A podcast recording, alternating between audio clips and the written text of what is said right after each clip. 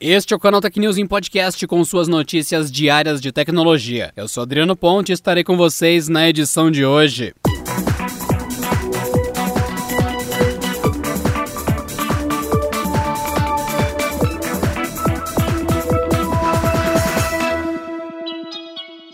O Disney Plus finalmente está disponível no Brasil. Ao longo da madrugada e início da manhã desta terça-feira, a empresa começou a liberar em nosso país os aplicativos da plataforma de entretenimento para celulares com iOS e Android, além de televisores inteligentes e consoles de videogame. Com isso, os usuários terão acesso ao catálogo de filmes e séries clássicas e originais do serviço que estreou em 2019 nos Estados Unidos. O serviço custa R$ 27,90 por mês ou R$ 279,90 por um ano. Em ambos os casos, os usuários possuem 7 dias de serviço gratuito para experimentá-lo e conferirem o seu catálogo. O acervo inclui produções da Disney, Marvel, Star Wars, National Geographic e diversas outras propriedades de Mickey Mouse. Toda assinatura dá acesso ao catálogo completo e ao acesso em qualquer aplicativo para até 4 usuários ao mesmo tempo. Resoluções 4K estarão disponíveis quando comportadas pelo conteúdo, assim como a possibilidade de downloads para visualização offline. Serão, no máximo, 10 dispositivos conectados ao mesmo mesmo tempo em uma conta. Além disso, os assinantes poderão criar até sete perfis diferentes para não misturar as recomendações uns dos outros.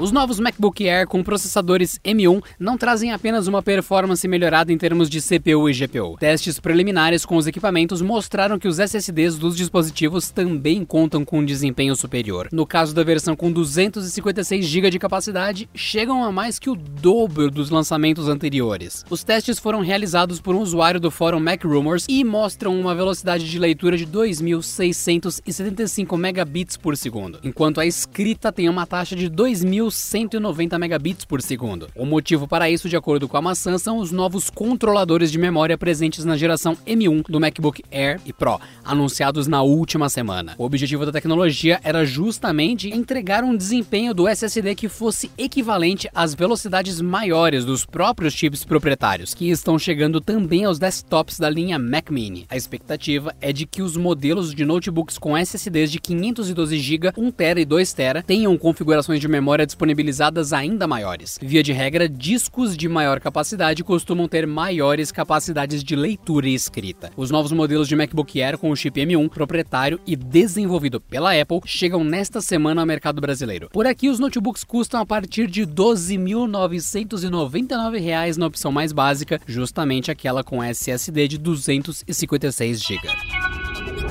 Criadores de conteúdo terão alguns obstáculos a mais na hora de fazer suas publicações no Facebook e no Instagram, mas outros terão a oportunidade de lucrar mais com as postagens. De acordo com o comunicado oficial da empresa de Mark Zuckerberg, na última segunda-feira, administradores de páginas em ambas as redes sociais poderão enviar à companhia imagens e vídeos para proteção de direitos. A iniciativa faz parte de uma medida de expansão do projeto Rights Manager, uma ferramenta de gerenciamento e proteção de conteúdo com direitos autorais. O programa quer trazer mais oportunidades para que marcas e criadores façam a solicitação de remoção de imagens e vídeos que os pertençam legalmente. Haverá ainda a opção de escolher pela monetização pelo uso de seu conteúdo caso esteja sendo exibido com anúncios. O Facebook explica a adição de uma nova visualização de filtros para a identificação de correspondências monetizáveis. Além disso, agora há melhores orientações sobre como capturar oportunidades de monetização, relatórios exportáveis de receita e a capacidade de coletar ganhos com anúncios.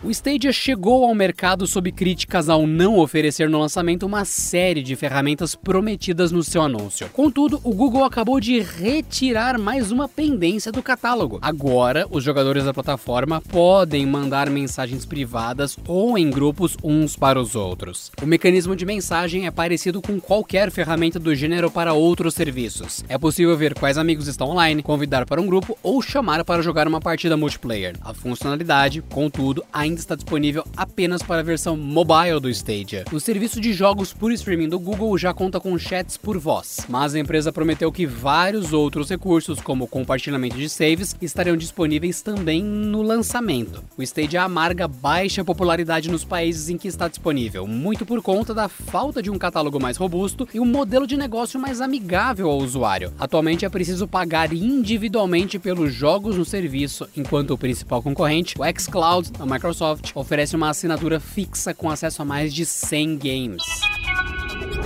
A desenvolvedora de PUBG Mobile anunciou nesta terça-feira o lançamento de uma opção de instalação mais leve do jogo, que ocupará apenas 610 megabytes do armazenamento dos smartphones. Essa ocupação é três vezes menor em relação à edição original do título e cai sob medida para celulares mais simples e que não contam com memórias tão robustas. O pacote estará disponível tanto na Google Play Store quanto no site oficial do PUBG Mobile. O segredo por trás do tamanho diminuto está no fato de que o pacote de 610 megabytes traz apenas a experiência básica do título, com todos os seus mapas e recursos principais, enquanto arenas adicionais e pacotes de melhoria gráfica terão de ser baixados separadamente. A produtora explica que todo e qualquer conteúdo só precisa ser baixado uma única vez, enquanto os opcionais podem ser deletados ao gosto do usuário. Um sistema de sugestões avalia o desempenho proporcionado pelo dispositivo para entregar indicações do que pode ser apagado ou pode ser instalado para melhorar a experiência. Por enquanto, a versão mais leve de PUBG Mobile foi confirmada apenas para celulares com sistema operacional Android, com o iOS mantendo a edição integral do game e seus 1.63 GB de espaço ocupado na memória.